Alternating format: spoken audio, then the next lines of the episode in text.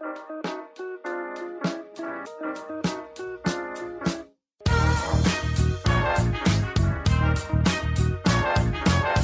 ist in irgendeiner, oh Gott, ey, lieber Phil. Oh, wie heißt das? Das ist, eine, das ist eine ganz abgefahrene Szene, die mir überhaupt nicht bekannt war. Da merkt man, dass man was älter wird. Jugendliche. Na, ja, ja. Nee, nee, pass auf. du Vogel. Was man nicht machen darf, ist den integrierten Blitz verwenden. Das können wir mal kategorisch ausschließen. Der dieser kleine Aufklappblitz, der ist immer schlecht. Den kann man, sollte man eigentlich ausbauen aus der Kamera.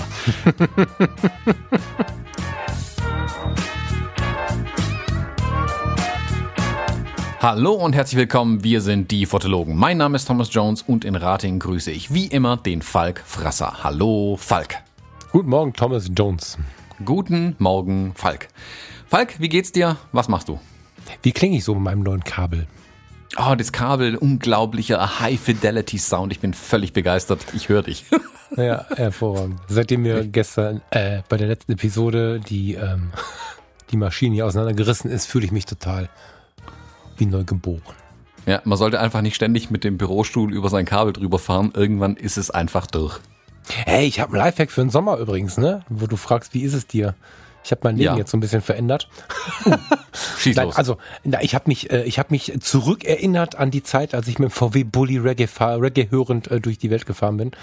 Ähm, mir ging das so unfassbar auf den Sender an diesen heißen Tagen, dass ich so geschwitzt habe. Ja, also ich meine, bei 40 Grad darf man glaube ich schwitzen, aber das ging mir so auf den Sender, dass ich mir äh, vier, fünf so Leinenhemden gekauft habe, also T-Shirts, Leinen, was sind das denn? So Leinenoberteile, wie man die ähm, als Hippie so anhat, dieses ungebleichte Baumwollfaserzeug, ne, was dann so beige ist irgendwie. Die sind so dünn, dass du fast das Gefühl hast, nicht so richtig viel, also du hast, du hast im Prinzip fast nichts an und bist ja dennoch bedeckt so und hab mir dazu äh, ein paar Birkenstocks gekauft. Die gibt's ja jetzt auch in hübsch, habe ich gesehen. So mit einer Schnalle und nicht mit diesen zwei behinderten Schnallen, sondern so, dass es wirklich, wirklich, wirklich ganz cool aussieht. Und ähm, muss sagen, das ist tatsächlich, ihr könnt mich jetzt dafür auslachen, eine lebensverändernde Maßnahme. Sich, äh, ich habe mich früher für Sandalen immer geschämt. Nackte Füße fand ich schlimm und so. Aber äh, seitdem wir jetzt auch in die Sauna gehen, habe ich damit nicht mehr ganz so viele Schmerzen. Und ich laufe jetzt an diesen völlig hitzigen Tagen tatsächlich mit so ganz dünnen Leinenoberteilen und ähm, Birkenstocks durch die Welt. Und das ist, das ist der Hammer. Das ist echt mal ein neues Erleben diesen Sommer. Mhm.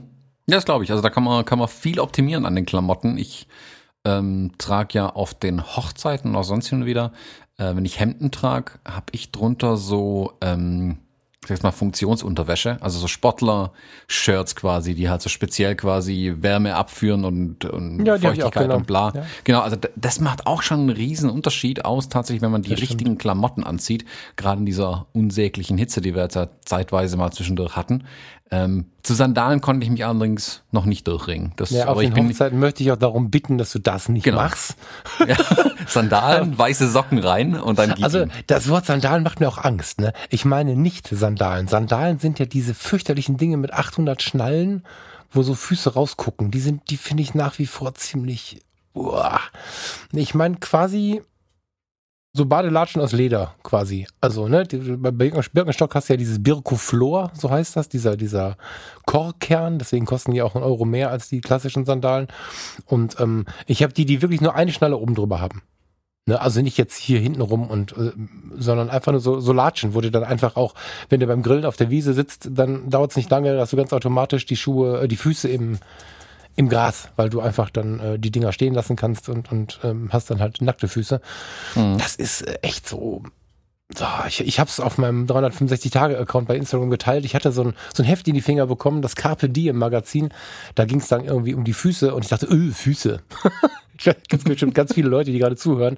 Das ist ja so der Satz Nummer, Nummer fünf auf jeder Party, äh, Füße. So. Und dann habe ich das durchgelesen und ähm, dachte, krass, wie blöd wir sind, ne? Dass wir Füße verstecken, dass wir irgendwie Angst vor Füßen haben, dass wir unsere Füße ständig einschnüren und so. Und ähm, bin dann mit dieser Zeitung in der Hand einfach mal ohne Füße, äh, ohne Schuhe zurückgelaufen und muss feststellen, dass das, ähm, das war cool. Ich habe jetzt halt irgendwie das Bild im Kopf gehabt, wie du mit deinen tollen neuen Birkenstocks mit dem Sandalen aktuell Magazin unter dem Arm durch die Stadt läufst. Und dich alle komplett auslachen. Ähm, ja, schönes Bild, das ich jetzt im Kopf habe. Danke, Falk. Danke für dieses Bild. Das wird mich den Rest vom Wochenende erheitern jetzt. Ist das jetzt eine Situation zum Mitlachen oder zum Sauersein? das weiß ich nicht so genau, wenn ich ehrlich bin. Ach ja, schön. Nee, ach doch mit Sandalen. Ah, guck, ich hatte kürzlich einen Bräutigam, der hat morgens beim Getting Ready, ähm, hat sich angezogen, angezogen, angezogen und der hatte so diese unsäglichen Crocs ähm, daheim rumstehen. Die und Plastik, die Gummidinger. Genau, und stand am ah. Ende komplett angezogen, Haare gerichtet, Fliege gebunden, äh, Jackett drüber, Blümchen dran, feine Hose, ähm, ordentliche Bügelfalte und unten Crocs in Tarnfarben das war ein Bild für Götter, muss ich sagen. Das sah richtig gut aus. Ähm, ich habe dann auch nichts gesagt in der Hoffnung, dass er so aus dem Haus läuft. Ich hätte die Schuhe dann zwar mitgenommen heimlich, aber er hat es dann doch bemerkt, dass er so nicht das Haus verlassen kann. Ähm, aber das hätte ich gefeiert, wenn er so bis zur Kirche gefahren wäre zumindest. Das wäre richtig ja, cool aber, gewesen. Aber, aber es gibt ja Menschen, die das so machen, ne? Ja, ja, klar. Also, Absolut, die wird's geben. Mein, gelieb, mein geliebter Markus, wer, wer in meinem Umfeld äh, weilt, äh, weiß, wen ich meine. Und, und mein geliebter Markus weiß, dass ich darüber lache. Ich erweitere jetzt mal gerade den Zuhörerkreis des Ganzen. Ähm, Markus ist Heilpädagoge und arbeitet äh, führend in einem ähm, Heim für Menschen mit Behinderung. Darf man Behinderung noch sagen? Whatever. Ihr wisst schon.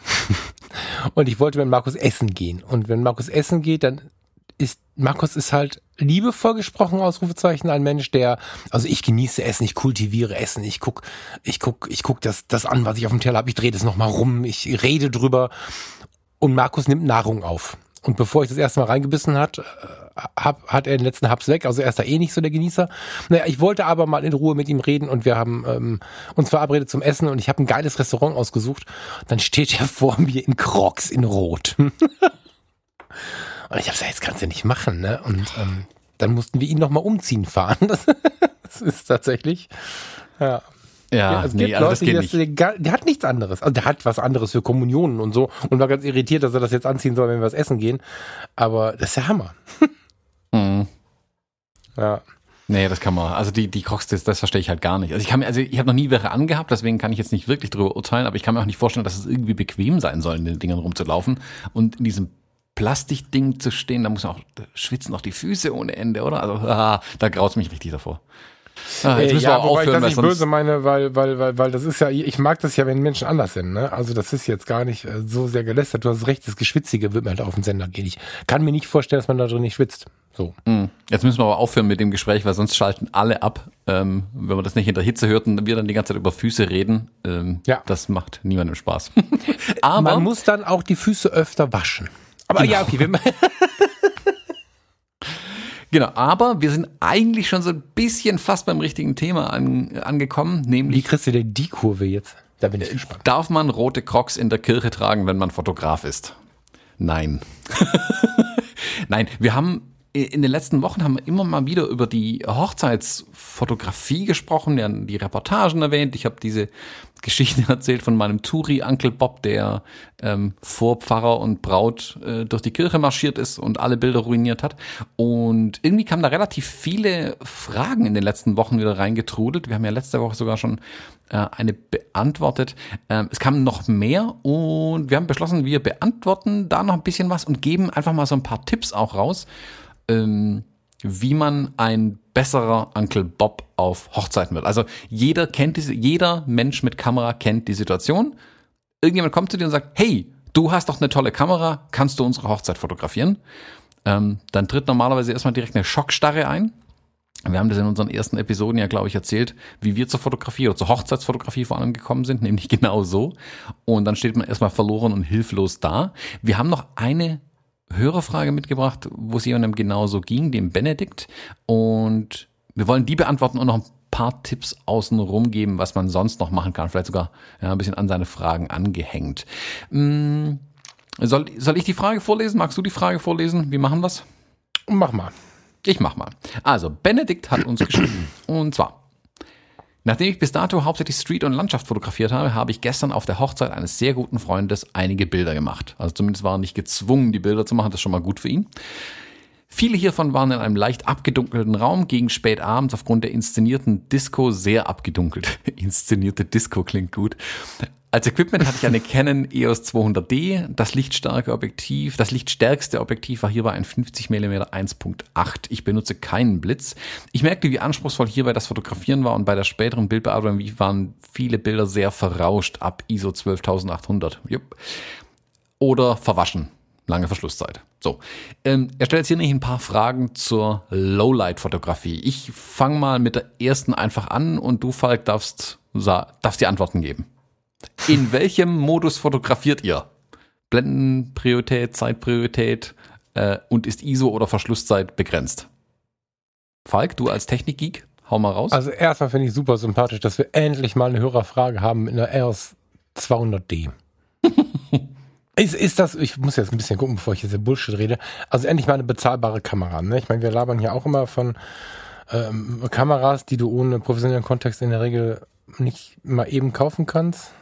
Ich gucke gerade nach dem Preis. Der Thomas hat beim letzten Mal geschimpft, ich darf nicht so viel googeln, da muss er so viel drin rumschneiden. Hm. Die kostet 400 Euro, glaube ich. Also ja, tatsächlich. Genau. Also okay, also auch das ist nicht mal eben, aber das ist halt mal eine günstige Kamera. Vielen Dank dafür. ähm, was war die Frage? Achso, ähm, ich habe die Blendenpriorität an, also die Zeitautomatik, das kann man immer von zwei Seiten beleuchten, habe die ISO-Automatik an. Im Moment habe ich sie noch auf 6400 begrenzt. Mhm, weil ich die ähm, RSR gerade noch ein bisschen äh, versuche nehmen zu wissen, hatte aber auf dem letzten Auftrag auch schon mal auf irgendwie 12.000 irgendwas erweitert. Ähm, das kann man ja einstellen. Die Verschlusszeit halte ich im Blick. So, weil äh, mir ist es lieber, also es gibt ja irgendwann den Moment, wo nichts mehr geht und ich habe dann keinen Blitz da drauf stecken. So, es gibt den Moment, wo meine Kamera es nicht mehr kann. Und in Absprache mit den Paaren und Auftraggebern ist es dann so, dass ich meistens keinen Blitz dabei habe für diesen Moment. Dann habe ich eher das Problem, dass mit der Verschlusszeit irgendwie basteln muss, ähm, als dass ich einen Blitz benutze. Das heißt, da gucke ich nicht drauf. Ähm, also auf die, auf die, ich grenze die nicht ein, aber ich halte sie im Blick. Wenn ich also merke, ich komme irgendwie an eine Achtel, Sechzigstel, Dreißigstel, da muss ich natürlich gucken, dass ich beim Tanz, da werde ich nur noch mit Zieher machen können. So. Mhm. Aber da ja, muss man halt auch gucken. Ne? Also wenn ich jetzt sage, ich habe sie, ähm, ich habe sie begrenzt irgendwie auf, ein, auf so einen Wert, äh, den andere Kamera vielleicht gar nicht mehr können. Ne? Also 6400 ist was, wo es Kameras gibt, die es nicht mehr hinkriegen. Jetzt ähm, hat er geschrieben, irgendwie erst auf 12.800 hochgegangen. Das kann die 200D nicht. So, also sie kann es technisch, man kann es einstellen, aber die Bilder sind sehr wahrscheinlich ja, ja. nicht zu gebrauchen. Äh, genau. Ne? Also man muss einfach seine eigene Kamera ganz individuell, wie ich finde, betrachten und dann ist auch wichtig, äh, fotografiere ich im JPEG oder im äh, RAW-Format. Im RAW-Format kannst du da tatsächlich noch mehr rausholen. Im JPEG-Format kannst du gucken, was die interne Rauschunterdrückung äh, so kann. Wenn die die zu hoch zahlst, hast du aber auch wieder verwaschene Bilder. Also da muss man sich ein bisschen rantesten, aber ähm, ja, ja. Zeitautomatik, also, ISO-Automatik. Mhm. Also da kommt es ein bisschen drauf an, wie die ISO- und Zeitautomatiken funktionieren an den Kameras. Bei den Fujis ist es so, dass ich, wenn ich mit der ISO-Automatik arbeite, kann ich auch eine Mindestverschlusszeit vorgeben. Also ich kann sagen, ich habe einen ISO-Bereich von, keine Ahnung, ISO 200 bis ISO 6400 und die Mindestverschlusszeit ist ein Fünfzigstel zum Beispiel. Ähm, dann versucht die Kamera quasi bis zu einem Fünfzigstel runterzugehen, maximal, und es dann mit dann die ISO-Zahl hochzutreiben, um eine saubere Belichtung hinzukriegen. Wenn die ISO-Obergrenze aber erreicht ist, geht die Kamera dann auch mit der Verschlusszeit weiter runter, sprich, dann geht sie auf eine 25. und irgendwann sind wir bei einer halben Sekunde und man bekommt nur noch verschwommenen Kram raus. Mm, da bin ich mittlerweile manchmal dann doch so, dass ich die ISO-Automatik zwar drin lasse, aber um zu verhindern, dass mir die Verschlusszeit aus dem Ruder läuft, die von vornherein einstelle auf einen Wert, mit dem ich leben kann. Also, keine Ahnung, eine 50. die kann ich bei meinem 50 mm Objektiv wunderbar ruhig halten. Da bekomme ich noch scharfe Bilder hin und lasse dann die ISO-Zahl nach oben weggehen. Aber das hängt auch stark davon ab, wie die Kamera tatsächlich arbeitet. Ich glaube, da gibt es kein, keine Universalanleitung, was man machen kann. Tipp ist da vielleicht, also ISO 12800 auf einer APS-C-Kamera ist schon frech.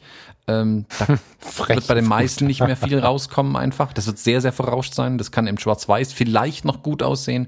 In Farbe wage ich es zu bezweifeln. Vor allem hat man da ja meistens das Problem, das unterschätzt man so ein bisschen, dass man nicht, dass man keine ausgeglichenen Szenen hat, die man fotografiert. Man hat ja nicht ein Licht irgendwo, sondern man hat ja mal dunkle Bereiche, man hat helle Bereiche und dieses ISO-Rauschen zieht ja viele Fehlfarben und so weiter auch rein. Also das kann zum Teil richtig, richtig schlimm aussehen. Ähm, da ist es manchmal besser, das ISO weiter unten zu lassen und hinterher die Bereiche aufzuhellen, in denen Licht da war und da auch hoffentlich die Objekte sind, die ich fotografiert habe oder die Menschen und die dunklen Bereiche dunkel sein zu lassen. Mit mhm. ISO-Zahl hochreiß ist halt alles heller und ich habe halt überall die Artefakte drin. Das ist aber mhm. wirklich eine Fall-zu-Fall-Entscheidung. Das muss man auch, ähm, auch da wieder, das wird, ähm, wenn man jetzt am Freitag gefragt wird, ob man am Samstag die erste Hochzeit fotografiert, wird man das nicht hinbekommen. Punkt. Also da kommt ganz, ganz viel Erfahrung einfach mit rein, wie man das am Ende macht. Es gibt da Tricks, wie man das optimieren kann. Aber das ist eine Erfahrungssache. Das muss man wirklich eine Weile üben, glaube ich, bis man da mhm. ähm, konsequent besser wird. Ähm, die nächste Frage spielt da ja auch so ein bisschen mit rein. Welche Belichtungsmessung wird verwendet? Spotmessung, mitten betont, hast du nicht gesehen. Das ist ja nur interessant, wenn man tatsächlich mit irgendeiner Automatik arbeitet, weil sonst brauche ich keine Belichtungsmessung. Mhm. Ähm, ich habe meistens die mittenbetonte Messung. Also bin ich äh, mit der, die bin ich so gewohnt mittlerweile ganz einfach, dass ich relativ gut weiß, wie sie reagiert. Und ich arbeite dann mit der Belichtungskorrektur an einem Rädchen ähm, oder mit der Belichtungsspeicherungstaste. Also ich visiere das an, wo mir das Licht gefällt oder die Belichtung gefällt, äh, ziehe dann auf das rüber, was ich scharf stellen will, stelle dann oben mit, mit dem Auslöser scharf und komponiere dann mein Bild und drücke ab auch da, ich glaube, der Trick ist bei einem Ding zu bleiben. Ich kenne Fotografen, die arbeiten nur mit der Spot-Messung. Es gibt Fotografen, die arbeiten nur mit der Matrix-Messung. Ähm, das, was für dich am besten funktioniert. Also ich glaube, da gibt es äh, nicht direkt ein richtig oder falsch. Ich habe gerade ein, ähm, ähm, ich habe Wortführungsstörung. Wie heißt denn die allgemeine Messung? Die, also, weißt du? Mit, die, äh, ähm, über das ganze Bild meinst du? Ja, ja, ja. Äh, ja. Das gibt so heißt es. Also das ganze Bild. Super geiler Fotopodcast hier. Ja, beide keine Ahnung. Ja gut, voreingestellt ist relativ. Es gibt ja nicht den Standard an den Kameras. Also. Ja, aber keines hat. Ich muss ja vielleicht wieder googeln und der Thomas kriegt wieder einen Affen. Das kann man so nicht stehen lassen, Thomas. Warte. Also es gibt eine Durchschnitt, Spot, mitten betont und Multi oder Matrix heißt, glaube ich, bei den Canons. Matrix-Messung, Mehrfeldmessung, vielen Dank. Oh Gott. Ja, genau, Mehrfeld. Ja, also die habe ich tatsächlich immer an. Die nutze ich ähm, überwiegend und korrigiere dann eher mit Plus und Minus. Also ich, da ich ja die, die Zeit automatisch hinterherrechnen lasse und mit der Blende meistens gestalte und wenn es dann dunkel wird, die Blende aufreiße, ansonsten mit der Blende gestalte. Ähm, und ich, wenn ich dann mit der, mit der ähm, Matrixmessung quasi irgendwo draufhalte und dann ist es mir zu hell oder zu dunkel, gehe ich dann über die Belichtungskorrektur daran, um nicht irgendwie irgendwo anders reingreifen zu müssen. Ähm, äh, ansonsten gehe ich direkt in die Spotmessung. Wenn ich also eine krasse Situation habe gegen Licht, whatever, was jetzt gerade irgendwie spannend ist, Bühne gegen Scheinwerfer, ähm, sowas, dann gehe ich direkt in die, in die Spotmessung. Aber dazu, wer das noch nicht ausprobiert hat, 15 Ausrufezeichen wenn ihr vergesst, die Spotmessung nach einem kurzen Experiment wieder auszumachen, werdet ihr verrückt. Und mhm. wenn ihr eine Spiegelreflexkamera benutzt und keine spiegellose Kamera, merkt ihr unter Umständen nicht, dass ihr euch drei Viertel der Bilder zerscheußt. Also da muss man also mit der Spotmessung, das ist, das ist wie ein Messer, was runterfällt. Da muss man sehr aufpassen, dass man da nicht drüber stolpert. Und sich das ich habe mal, ein, ich hab mal ein Messer mit meinem Fuß gefangen, als es runtergefallen ist. So ein großes Chefmesser, weil ich nicht wollte, dass es auf die Fliesen fällt. ja, hast du. Gut, typisch. schön mitgedacht, dann aber ja. direkt bereut eigentlich. Hast du dich verletzt?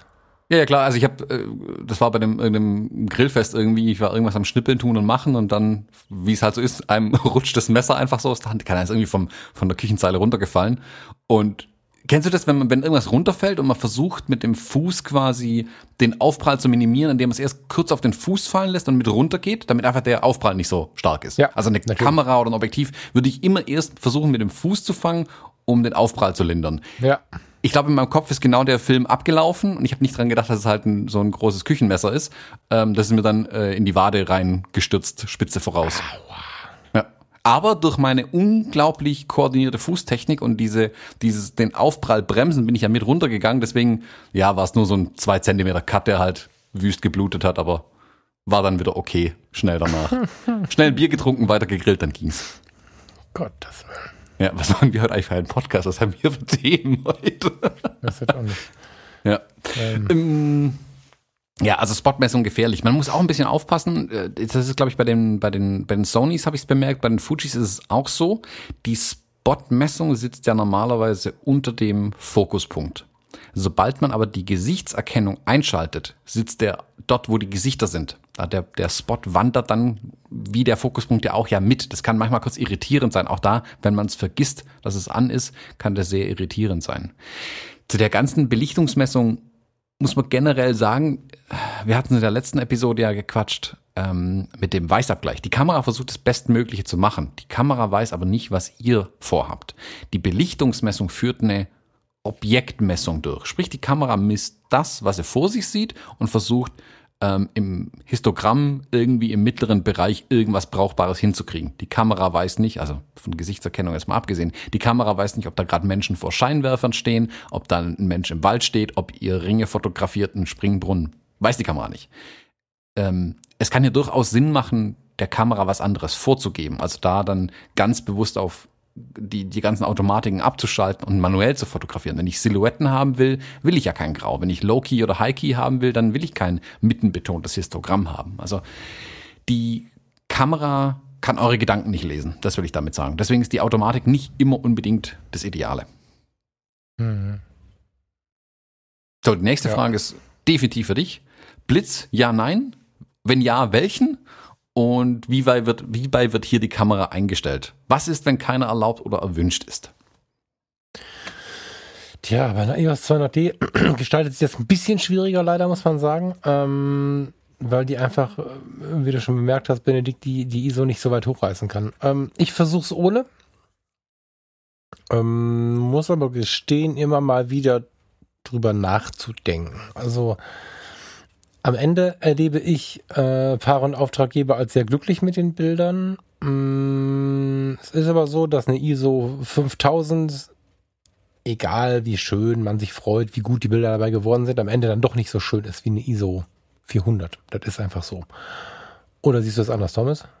Nee, sehe ich genauso. So, ne? Also am Ende sind es Bilder, die man abgeben kann. Die Paare freuen sich in der Regel genauso. Man selbst steht aber da. Also mir geht's zumindest so, wenn ich dann so in die, durch die Abendfotos klicke, freue ich mich über die Situation und denke dann, oh, aber so ein bisschen weniger Rauschen. Also selbst bei diesem Boliden hier, der EOS R oder der XH1, die ich ja hatte, die ja den Sensor auch von Thomas XT2 so oder sogar 3, ich weiß gar nicht, whatever, also die haben ja alle die gleichen Sensoren. Geil, was sie können, aber schöner ist, wenn die ISO weiter unten ist. Und deswegen überlege ich tatsächlich bis heute immer mal wieder, ob ich nicht doch einen Blitz nehmen, mitnehmen soll. Ähm, Finde ihn dennoch sehr hinderlich, weil du einfach bei einem Blitz in der Reportage, es gab ja die Zeiten, da konnte meine Kamera das nicht. Und da hatte ich natürlich einen Blitz. Aber ich war dennoch bemüht, irgendwie ein bisschen was Natürliches hinzubekommen. Und da kommen jetzt auch wieder so Themen wie Weißabgleich und so rein. Ich renne über eine Veranstaltung auf der vier bis sechs verschiedene Lichtsituationen bestehen. Rein, raus, einer Raum, anderer Raum, gelbe Wände, grüne Wände, Holzwände. Und wenn ich dann noch mit meinem Blitz komme, ohne dass ich alle zwei Sekunden irgendwie den Gelfilter davor wechsle, dann habe ich auch wieder das perfekte Weißabgleichschaos. Mmh. Sagen wir mal so, wenn es einen gibt, der mir dieses Thema Blitzen, und ja, Thomas, ich weiß, du hast mir diesen Workshop schon lange angeboten, mhm. mal so nahe bringen kann, dass ich es gerne benutze, dann hätte ich tatsächlich Interesse daran, aber ich habe es noch nicht geschafft, auf die Quick and Dirty Methode, Dirty muss ja gar nicht sein, aber auf die Quick Methode, ich mache Reportage und flitze durch den Raum und mach geiles Blitzlicht. Das habe ich halt noch nicht geschafft. Ich hätte fast diesen neuen Canon Blitz dazu gekauft. Wie heißt der? Der, der die ähm, Position automatisch ändert mit deiner Bewegung. Kennst du den, Thomas? 600 hm, AI oder irgendwas AI, also der wo AI den, äh, Augmented. Ja. ja, ja. Der hat halt ähm, einen, einen, einen, einen Motor drin, der, wenn du eine Blitzposition einstellst, diese verändert, egal wie du die Kamera hältst, schwenkst, drehst, Hochformat, Querformat, der blitzt immer an die gleiche Stelle. Hm. Oder immer an die Wand und der sucht sich teilweise sogar irgendwie Reflexzonen und so. Alles gut aber ich bin soweit noch nicht. Also ich bin der Falsche für die Frage, wenn da draußen einer Bock hat oder wenn, wenn ihr jetzt alle sagt, wir wollen einen Blitzworkshop vom Thomas, dann ähm, überrede ich den Thomas, dass wir einen Blitzworkshop machen. Mhm. Äh, den können wir nicht verschenken, fürchte ich, weil der Thomas hat so viel zu tun, dass wir den kaufen müssen. Aber äh, wenn wir bereit sind, dem äh, Kohle dafür zu geben, dann bin ich mir sehr sicher, dass wir uns treffen können auf einem Blitzworkshop. Ich bin der Falsche noch. Ähm, lass mal Thomas antworten. Ja, also ich bin mittlerweile, ich habe ja früher auch immer gesagt, kein Blitz auf Hochzeiten. Ähm, Klammer auf, außer es geht halt nicht mehr anders, Klammer zu. Ähm, bei den Partys abends beim Tanz habe ich immer meinen Blitz mittlerweile drauf. Das ist einfach eine Stilfrage, also eine Stylefrage, wie meine Bilder aussehen sollen. Ich ich will halt einen bestimmten Look und den bekomme ich halt nur noch mit Blitz hin, weil da hat es einfach nicht mehr genug Licht. Also irgendwo muss ja Licht herkommen, sonst kann ich nichts fotografieren. Und auf den Tanzflächen ist es halt meist dunkel. Ähm, da verwende ich einen Blitz und ich habe dieses Jahr tatsächlich einige Locations gehabt, in denen es so dunkel war einfach. Also wo wirklich dunkle Scheune mit dunklem Holz, dunklem Boden, Menschen mit dunklen Klamotten und eine Kerze steht im Raum. Da, da kannst du der besten Kamera keine Bilder mehr machen einfach. Also entweder hast du halt ISO 25.000 irgendwann und nur noch ein Grütze als Bild ähm, oder halt Verschlusszeiten von vier Sekunden und alles ist verschwommen. Also da gibt's einfach keine andere Möglichkeit mehr. Und da ist dann der Trick aber mit einem Blitz so gut umgehen zu können, dass eine möglichst ähm, natürliche Lichtsituation wiederum entsteht. Auch da, das geht nicht in jeder Location. Also wenn ich in jeder Location ähm, in circa vier Metern Höhe eine weiße Plane durch den ganzen Raum gespannt hätte, könnte man wunderbar immer indirekt blitzen. Ähm, hat man leider aber auch nicht. Meistens sind die Decken viel höher oder dunkel oder unterschiedlich, dann geht es auch nicht, also an die Decke zu blitzen. Ähm, was man nicht machen darf, ist den integrierten Blitz verwenden. Das können wir mal kategorisch ausschließen. Der dieser kleine Aufklappblitz, der ist immer schlecht. Den kann man, das sollte man eigentlich ausbauen aus der Kamera. ähm, deswegen ist eine Kamera ohne das Ding tatsächlich die bessere Kamera. Ein Aufsteckblitz, also der oben in diesen Blitzschuh reinkommt und dem, bei dem man den Kopf zumindest nach oben und zur Seite für Hochformatbilder, weil dann guckt er auch nach oben richten kann, schon viel besser. Und da ist für den Anfang TTL nicht schlecht. TTL heißt ähm, Through the Lens, sprich er misst die Belichtung, er blitzt quasi ganz kurz vor, misst die Belichtung und blitzt dann entsprechend das, ähm, dein Objekt an. Das ist gut und dadurch, dass es indirekt ist, hat man zumindest nicht dieses ultra harte Blitzlicht von vorne genau auf die 12. Ähm, ja, aber da geht ja schon, wollen wir mal kurz mit dem Workshop mal anfangen? Ich hätte eine Frage. Genau, sehr gerne. Herr Falk, äh, Herr Frasser. Also, also Falk findet Blitzen kacke, weiß nicht viel und ähm, ich war in der Schule auch schon der, der, wenn, wenn er, wenn er ein Fach nicht mag, dann kann er das nicht. So, ich kann es nicht. Wenn ich durch die Kamera schaue, hab meinem Super Servo Blitz oder welchem auch immer, ich bin auch ein Fan von Yongnuo, für die ich jetzt schocken mag. Ich will eigentlich diese originalen Dinger gar nicht haben. Jetzt habe ich so ein Yongnuo, whatever, für 70 Euro mehr gekauft und drehe den jetzt oben links gegen die Decke. In so eine Ecke. Dann habe ich ja in so eine Ecke von so einem weißen Raum. Und dann mache ich TTL. Dann misst der doch so, wie er blitzt, oder dann blitzt der doch so, wie er blitzen müsste, wenn ich das Objekt angucke, oder nicht? Der weiß ja nicht, dass ich, dass, dass ich indirekt blitze. Nee, aber der kann ja über die, er blitzt ja quasi, misst und blitzt dann nochmal.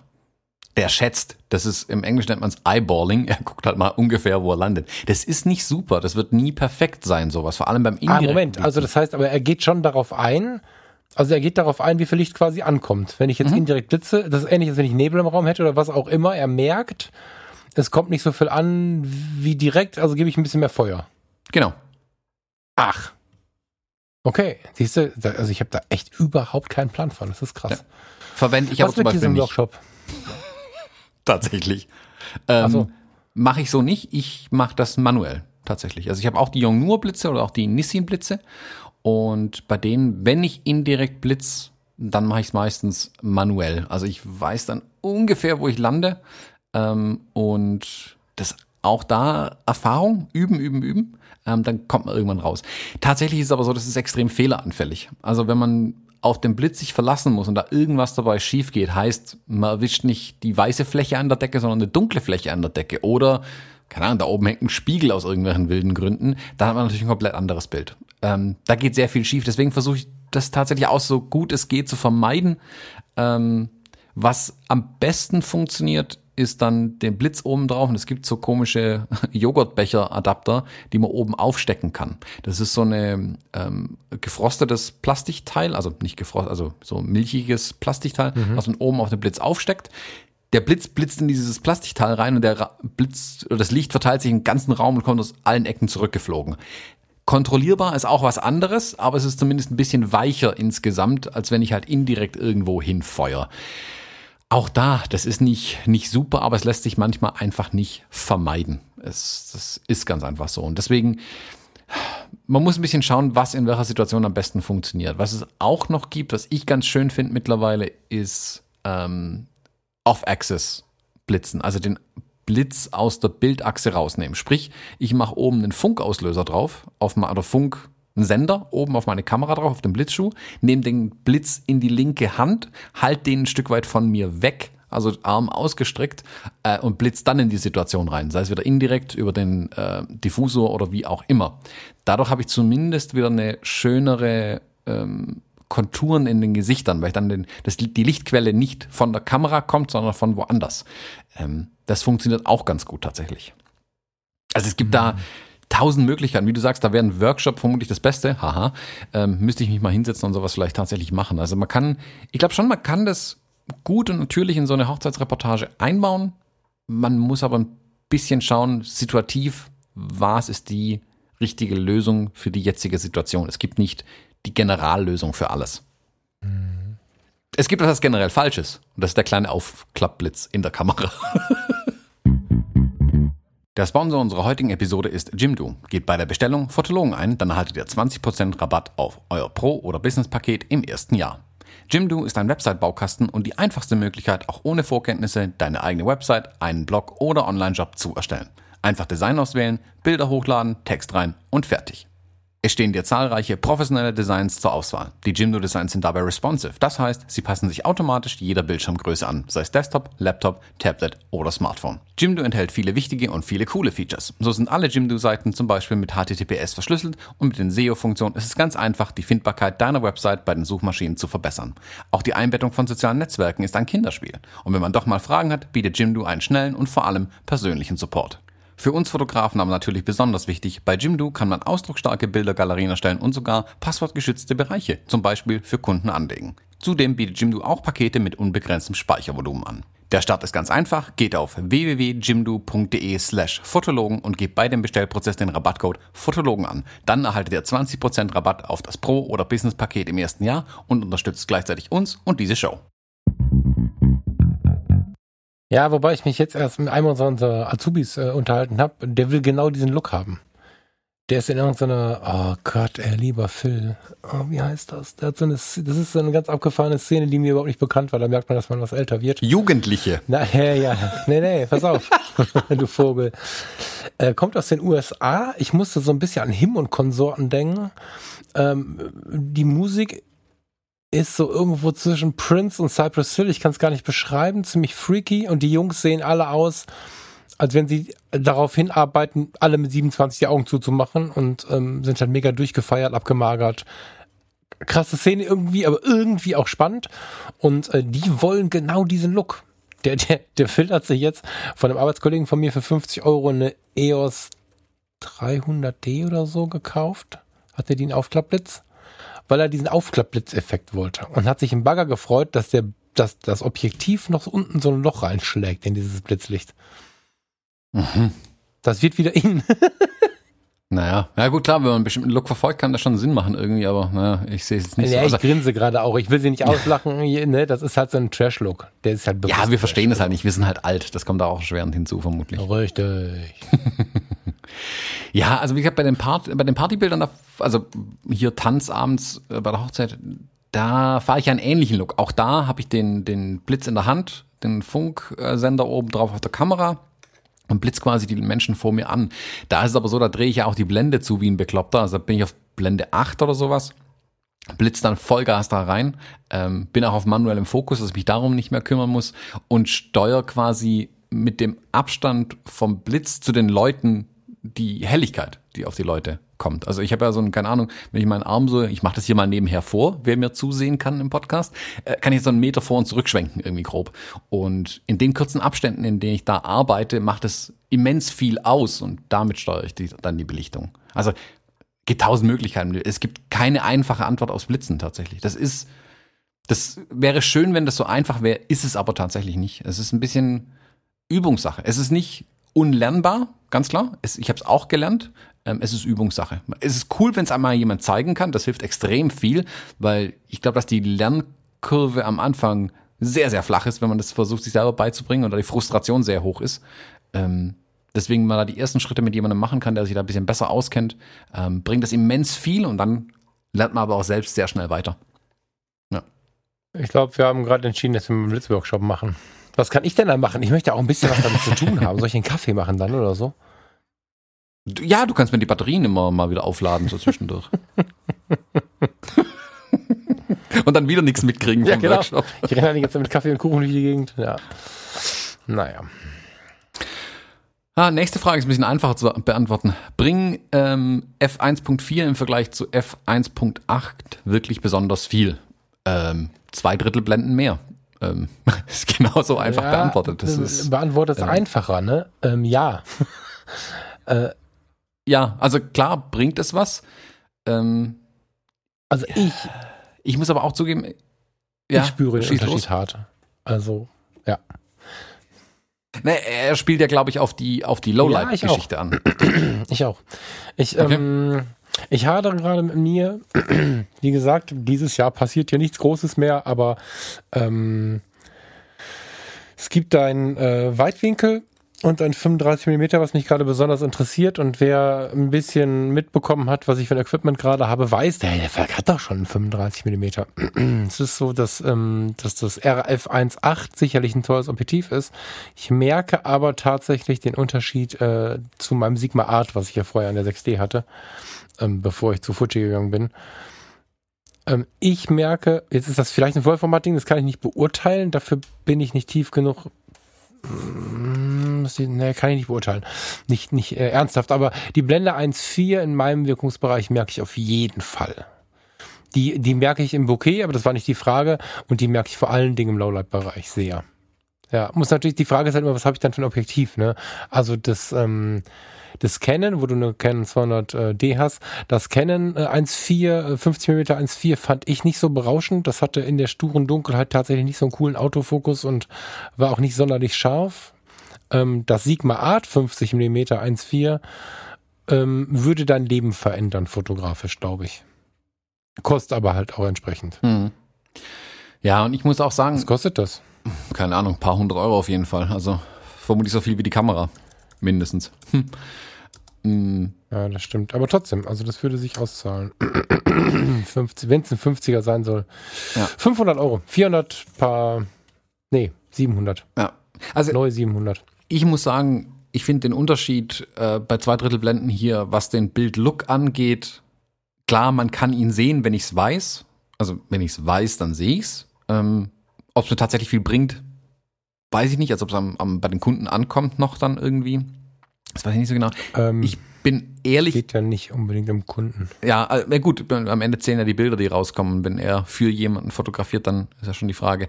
Ich glaube, dass den Kunden das nicht auffallen wird. Man muss aber auch da natürlich sagen, wenn ich die, die, die Blende weiter aufmache, also durch ein anderes Objektiv in dem Moment, verliere ich ja Tiefenschärfe. Das ist, kann gewünschter Effekt sein. Das macht es aber abends zum Teil dann noch schwieriger. Also man arbeitet eh schon im hohen ISO-Bereich, wo Schärfe langsam ja auch sinkt. Das ver, ver, ver, verwäscht ja alles ein Stück weit. Die Blende dann noch weiter aufzumachen, kann kontraproduktiv sein zum Teil. Ähm, wenn es dann wirklich um, um, um Schärfe dann bei manchen Dingen auch geht. Also ja, nee, genau. Also das kommt doch, was du kaufst. Ich erinnere dich an die Hochzeit, wo du nachher angerufen hast und gesagt hast, Alter, was geht denn da mit deinem, ich glaube, es war das 35 Millimeter. Erstens, wie kann das so scharf sein bei ISO, weiß ich, utopisch war das. Utopische ISO, fürchterliches Licht, Blende 1,4, 35 mm und du hast ähm, einen, einen freigestellten Menschen im Vollbild, mhm. ähm, der zugleich auch noch wirklich scharf ist. Also es kommt aus, ich, ich habe sowas außerhalb von Sigma noch nicht erlebt. Das klingt ein bisschen komisch für die, die länger dabei sind, weil Sigma ja früher schlimm war.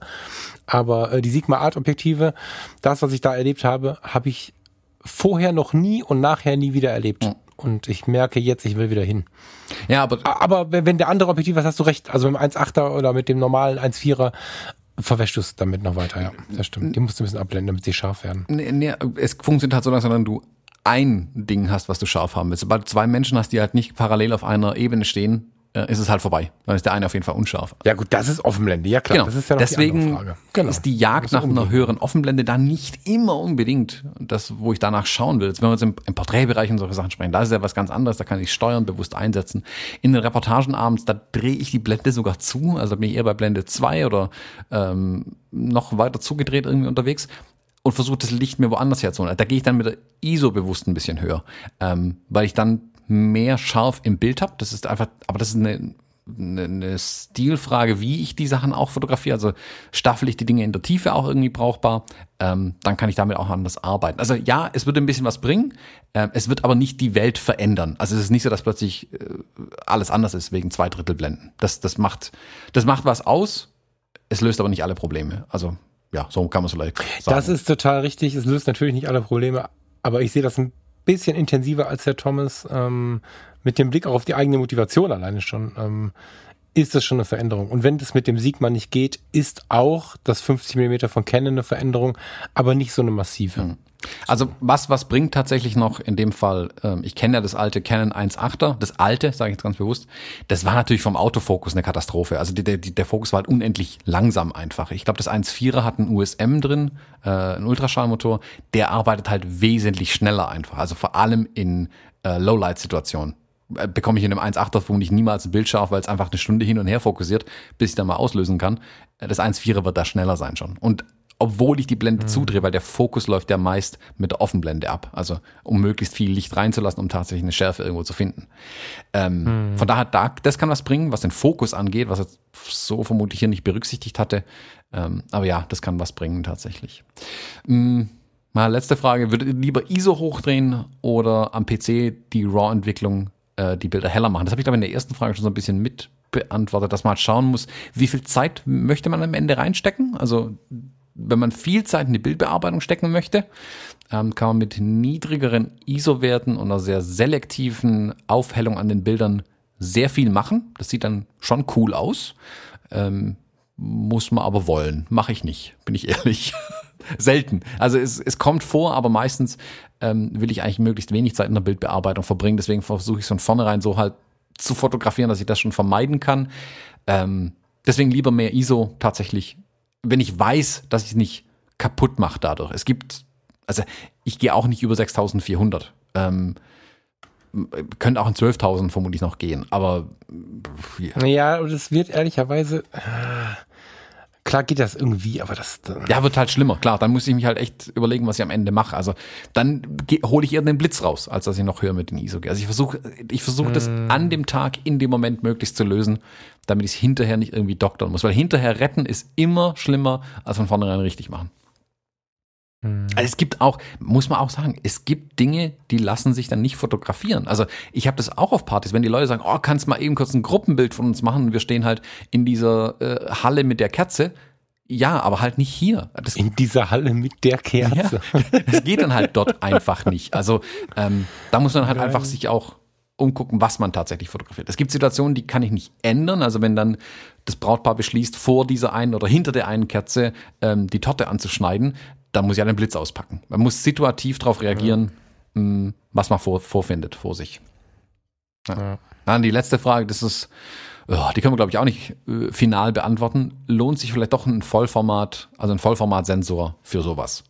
Ähm, ich sag mal ja, ich, wobei ich ohne Vollformat arbeite. Also was sich hier lohnt, ist ein besserer Sensor. Und die Vollformatsensoren sind die besseren Sensoren in dem Moment, wobei ich es unabhängig sogar von der Größe als die besseren Sensoren bezeichnen würde. Also in den niedrigpreisigen Spiegelreflexkameras aller Hersteller, Punkt, oder auch nicht Spiegelreflexkameras oder auch spiegellose Kameras, scheißegal, ähm, irgendwo muss das Geld eingespart werden. Und der Sensor ist halt mit einer der teuersten Teile an den Kameras. Sprich, in einer sehr teuren Kamera werde ich einen wesentlich besseren Sensor bekommen. Ob der Vollformat, APS-C oder Mittelformat ist, ist erstmal egal. Ähm, Meistens, wenn man aber auf Vollformat geht, also eine gebrauchte 6D zum Beispiel, könnte für ihn ein riesen Schritt nach vorne sein. Ähm, oder natürlich, keine Ahnung, eine EOS R oder eine RP, ähm, natürlich auch mit ihren Vollformatsensoren. Mhm. Ja, wie gesagt, ja. meine Fujis haben beide AP oder alle, beide, ein paar mehr, haben alle APS-C. Ähm, und ich konnte auch wunderbar in dem Bereich klar. Hm. Ja, ich bin ja zum Vollformat zurück, weil ich es weil vermisst habe. Ich weiß nicht aus dem Endbild. Den, der es auch sehr zu schätzen weiß, könnte es sehen, aber ich glaube, da kommt es auch sehr auf die Art zu fotografieren an. Also wenn man sich anschaut und man wirklich vergleicht, ähm, dann kann man es fangen. Kann ich nicht klar beantworten. Also der, der Martin Krolop hat da ein spannendes Video zu gemacht, wo er sagt, man sieht keine Unterschiede. Ähm, da ging es dann auch um den Mittelformat-Look und, und, und, und Vollformat-Look und solche Sachen. Ähm, ich finde immer, dass das eine Mischentscheidung ist aus dem, was man selber erlebt und aus dem, was man am Ende bei rausbekommt. Und für mich lohnt sich das auf jeden Fall, sonst hätte ich halt jetzt nicht gewechselt. Ich kann aber auch jeden verstehen, der bei Fuji bleibt oder zu Fuji geht, weil sie faszinierend viel leisten mit dem APS-C-Sensor. Es gibt Systeme, von denen ich mit APS-C nicht überzeugt bin. Mhm. Das schon. Also ich muss auch sagen, ja. ich hatte jetzt kürzlich die, diese Sony 6400 in der Hand. Ähm, auch eine Mega-Kamera und für APS-C unfassbar gute Bilder wirklich auch. Also da kann man, da kann man zum Beispiel nicht den Vergleich, ich habe keine Ahnung, was die kostet, aber da kann man jetzt nicht sagen, dass nur die Sony Vollformat gut sind und die APS-C schon wieder nichts taugen. Auch die APS-C mhm. sind da sehr gut. Diese Canon Einsteigerkameras, also das ist die 200D, obwohl es gibt noch eine, eine Liga drunter, diese vierstelligen dann ja mittlerweile. Ähm, mhm. da, also den Sensor über ISO 6400 würde ich nicht benutzen wollen, ganz ehrlich. Das, das, also da bringt das Upgrade, da, da geht es aber nicht drum, dass man jetzt Vollformat oder APS-C hat, aber einfach der teurere, in Anführungszeichen, Sensor ähm, wird besser sein. Jeder neuere Sensor ist auch besser. Also keine Ahnung, wenn ich meine Vollformat von vor zehn Jahren angucke, ist die bei weitem nicht so gut wie eine Vollformat, die dieses Jahr rauskam.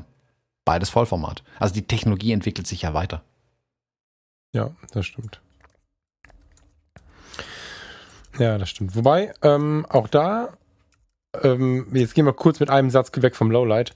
Ähm, ich kenne äh, relativ viele Studenten, also kennen es. Ich weiß von relativ vielen Studenten, habe auch schon ein paar getroffen, die, wenn sie mit Fotografie anfangen, entweder im Studentenkontext oder einfach nur, weil sie halt gerade nicht genug Kohle haben, äh, dass sie oftmals, so wie denn von Spiegelreflex sprechen, ne? also das, das ist alles neu aufgemischt von den, von den Spiegellosen, aber wenn wir von Spiegelreflex sprechen, ist ja auch keine schlechte Idee zum Lernen erstmal eine Spiegelreflex und so, finde ich gar nicht so verkehrt, sich dann eine gebrauchte 5D zu holen.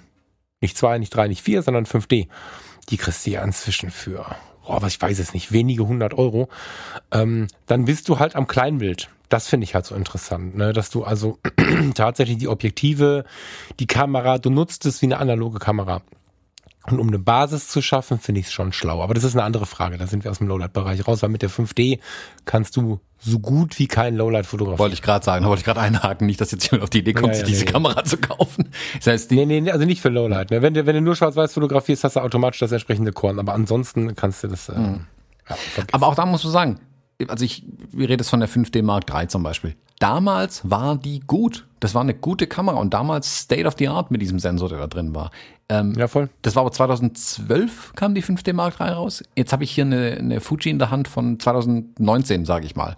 Natürlich ist die wesentlich besser, was Lowlight und ISO-Rauschen angeht. Das wäre ja auch verheerend, mhm. wenn das nicht so wäre, obwohl ihr Sensor kleiner ist. Also die Zeit macht da viel aus. Die Entwicklung an den Sensoren, die stattgefunden hat, finde ich am beeindruckendsten, was die ISO-Leistung angeht tatsächlich. Das finde ich wirklich beeindruckend, wie viel besser das geworden ist in den letzten Jahren. Ja, stimmt. Ja, kann man auch sagen, hol dir ein äh, iPhone oder ein Huawei oder ein Samsung, ne? Das ist ähm, also Lowlight-Leistung, da wundere ich mich übrigens ein bisschen, da können wir mal kurz drüber sprechen.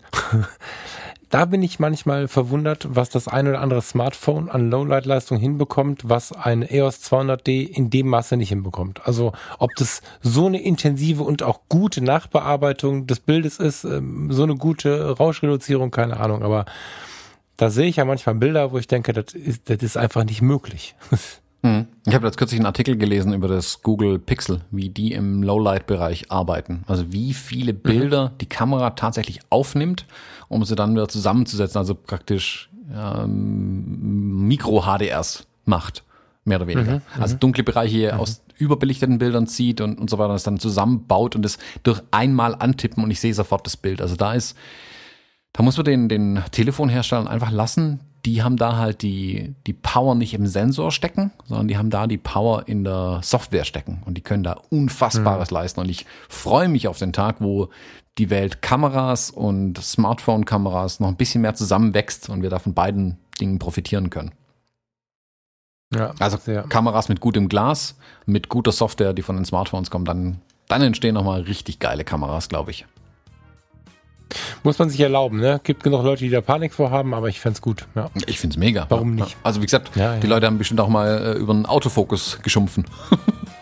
Hm. Geschumpfen, das ist das perfekte Ende für unseren wundervollen Podcast. Der Thomas hat geschumpfen gesagt. Es wird geschumpfen. Ich muss, ich, ich muss wenn, der, wenn der Thomas anfängt zu schwäbeln, dann habe ich mal das Gefühl, ich sitze bei den Schlümpfen am Feuer und Gargamel singt in der Ferne sein Lied. Das ist der Hammer. Hat's geschumpfen? Du hast mich noch nie richtig schwäbisch äh, reden hören. Doch was in der App? Ja, klar, ich habe doch gesehen, wie du deine Mutter triffst. Ja. Ich habe daneben gestanden. Ja. Und das, ah, wobei das ist unser, doch. Das unser ist, lieber, lieber, lieber. Das ist 80% Schwäbisch, würde ich sagen. Also ich habe ich hab dann nichts mehr verstanden und ich bin eigentlich ziemlich affin, was das angeht, aber ich habe nichts mehr verstanden. Das ist ein bisschen, wenn unser, unser lieber syrischer Azubi anfängt mit seinen Freunden zu quatschen, die sprechen ja dann rückwärts aus unserer Sicht. und dann stehst du daneben und denkst so, was ist los? Das war bei euch auch so. Mhm. Ja. Na gut, dann Falk, in diesem Sinne, bevor es jetzt hier dunkler wird und wir nur noch Lowlight machen können, lasse ich dich mal in deinen Freitag gehen. Und Damit du nicht heute noch ein Lowlight sprechen musst, genau, das ist eine gute Idee. genau. Ähm, würde ich sagen, wir hören uns nächste Woche wieder, wenn wir weiterhin ganz untechnisch einen Podcast aufnehmen. Ach ja, nächste Woche müssen wir mal nur noch über Gefühle sprechen, genau. sonst kriegen wir hier Ärger. Genau. Ein schönes Wochenende dir und allen anderen. Ciao. Tschüss.